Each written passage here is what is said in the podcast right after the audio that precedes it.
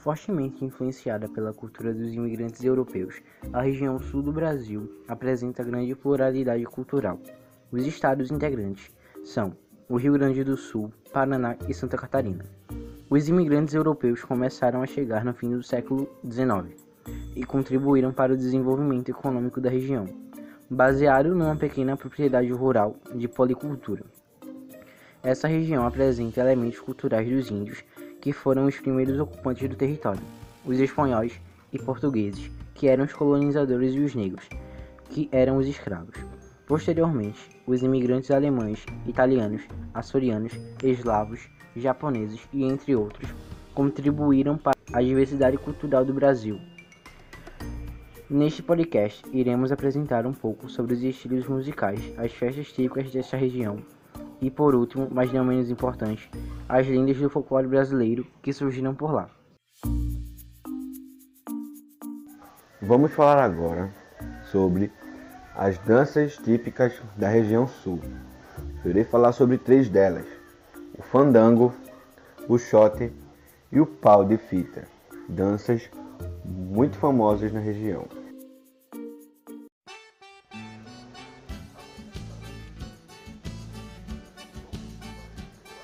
O fandango. Fandango é o conjunto de várias danças de nobreza popular, conhecidas como marcas. Embora já tenha sido executado nas celebrações sitiadas em palácios, hoje ele está integrado ao folclore brasileiro, principalmente o do sul do país. Seus movimentos e gestos causam profundo impacto nos que testemunham esta coreografia. Atualmente, o fandango se estende no extremo sul a São Paulo. No litoral paulista, o fandango inclui coreografias que englobam ou não o sapateado.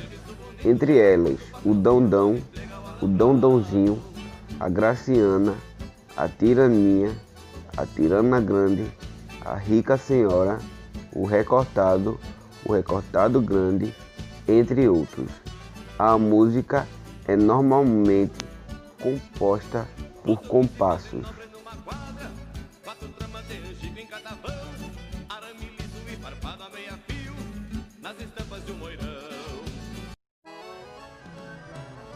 O shot. Shot é uma dança musical que tem como base uma dança de salão portuguesa. Esse ritmo nasce, porém, na Alemanha. Originalmente intitulado Schottis, termo alemão que traduzido tem o sentido de escocesa, embora não guarde nenhuma relação com a Escócia. Ao criarem esta expressão, os alemães se referiam à polca escocesa, a maneira como era vista por esse povo. Atualmente, este ritmo se tornou mais adaptável e é assim localizado tanto nos forróis que grazam o Nordeste brasileiro, quanto na região Sul, constituindo o shot gaúcho. Ele também se encontra mesclado a outros ritmos américo-latinos, como salsa, a rumba, o mambo. É uma das cadências mais executadas e dançadas em todo o Brasil.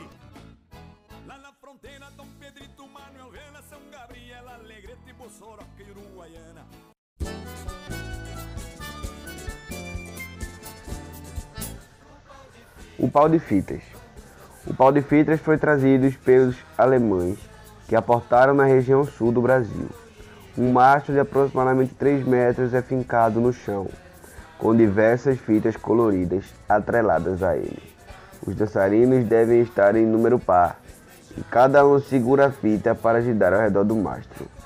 Ao decorrer dos passos da dança, vão se formando desenhos com as tranças da fita. A dança é acompanhada por músicas provenientes de instrumentos como cavaquinho, pandeiro, acordeão e violão.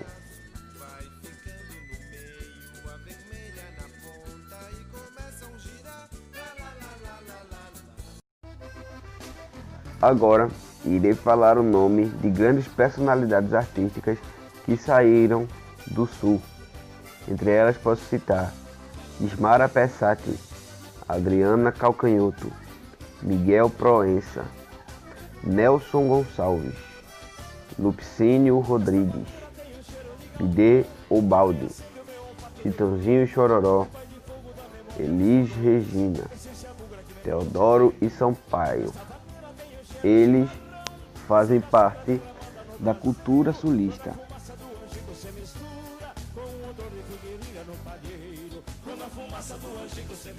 Agora vamos falar sobre as festas do Sul. Vamos falar sobre três festas: a Oktoberfest, a festa da Nossa Senhora dos Navegantes e a festa da uva. Oktoberfest é uma festa de tradição germânica, originalmente celebrada em Munique, que acontece todo mês de outubro em alguma cidade do sul. Entre elas estão Blumenau, Santa Cruz do Sul e Santa Rosa. Considerada a maior festa alemã das Américas, a Oktoberfest apresenta um festival de cerveja com shows, desfiles, danças típicas e gastronomia variada. A festa de Nossa Senhora dos Navegantes, realizada no Rio Grande do Sul, é uma tradição trazida pelos portugueses. Trata-se de uma procissão na qual a imagem de Nossa Senhora dos Navegantes é levada para o santuário. Originalmente, a procissão era fluvial, mas após impedimento por parte da Capitania dos Portos, passou a ser terrestre.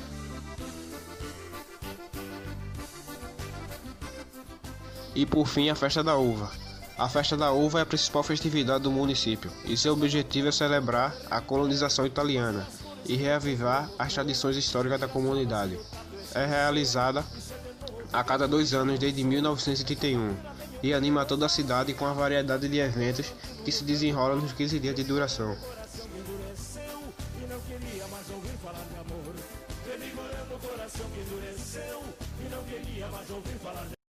As lendas da região sul misturam as tradições indígena, africana, europeia e são usadas para explicar os costumes dos seres humanos e o comportamento dos animais. Também possibilitaram a criação de histórias de seres fantásticos e criaturas do outro mundo, às vezes mal intencionadas.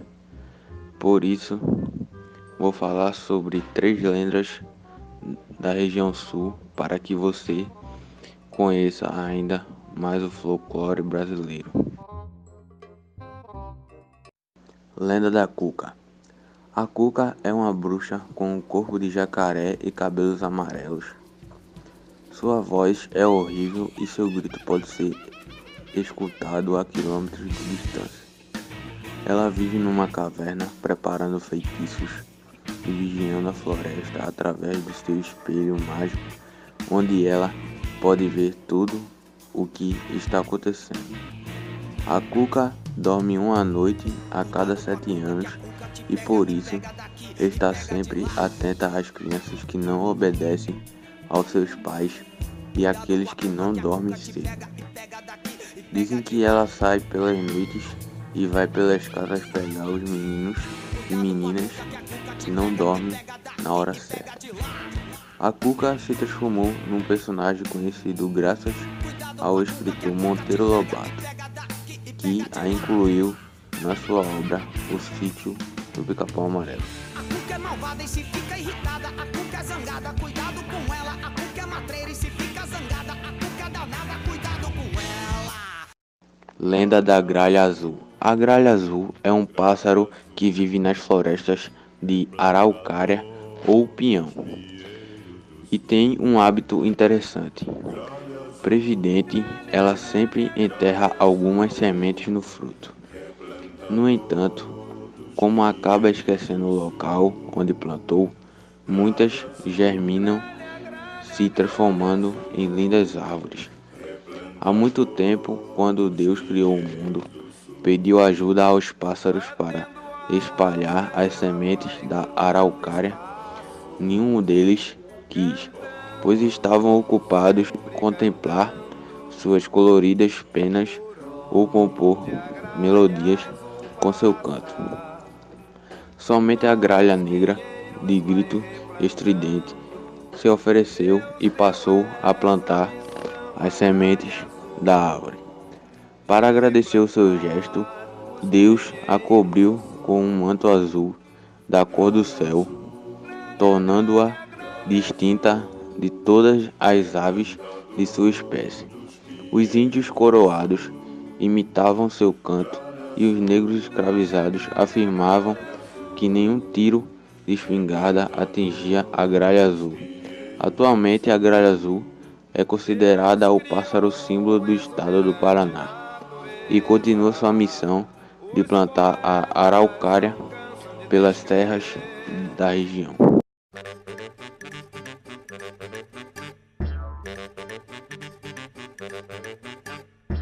Lenda do Saci Pererê O Saci Pererê é um menino negro que tem uma perna só, fuma cachimbo e usa um gorro mágico que lhe dá vários poderes.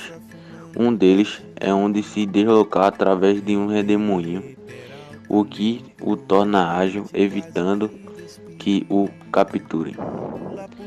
O Saci Pererê adora pregar peças como se esconder objetos, traçar a crina e o rabo dos cavalos, tirar o cobertor das pessoas em dias de frio, desfazer gavetas e muito mais. Na floresta, porém, ele é um guardião, pois usa seus assobios para amedrontar os caçadores e ainda espalha as balas de espingardas. Ele só fica injuriado quando perde seu gol vermelho nas matas, pois ele não pode se locomover e tem que implorar por ajuda. O Saci também não gosta quando seu fumo acaba e por isso acaba prometendo um monte de coisas a quem lhe der um pouco de tabaco. Obviamente, ele não cumpre com o prometido depois de consegui-lo. Por sua personalidade, o Saci se tornou um dos personagens mais populares do folclore brasileiro e em sua homenagem foi instituído o Dia do Saci em 31 de outubro.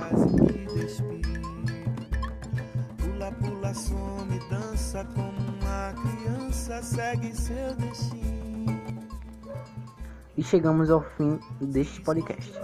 Você aprendeu sobre a música popular da região, as festas que foram trazidas pelos imigrantes e algumas lendas muito interessantes. Esperamos que tenha gostado e até a próxima. Be, be, be,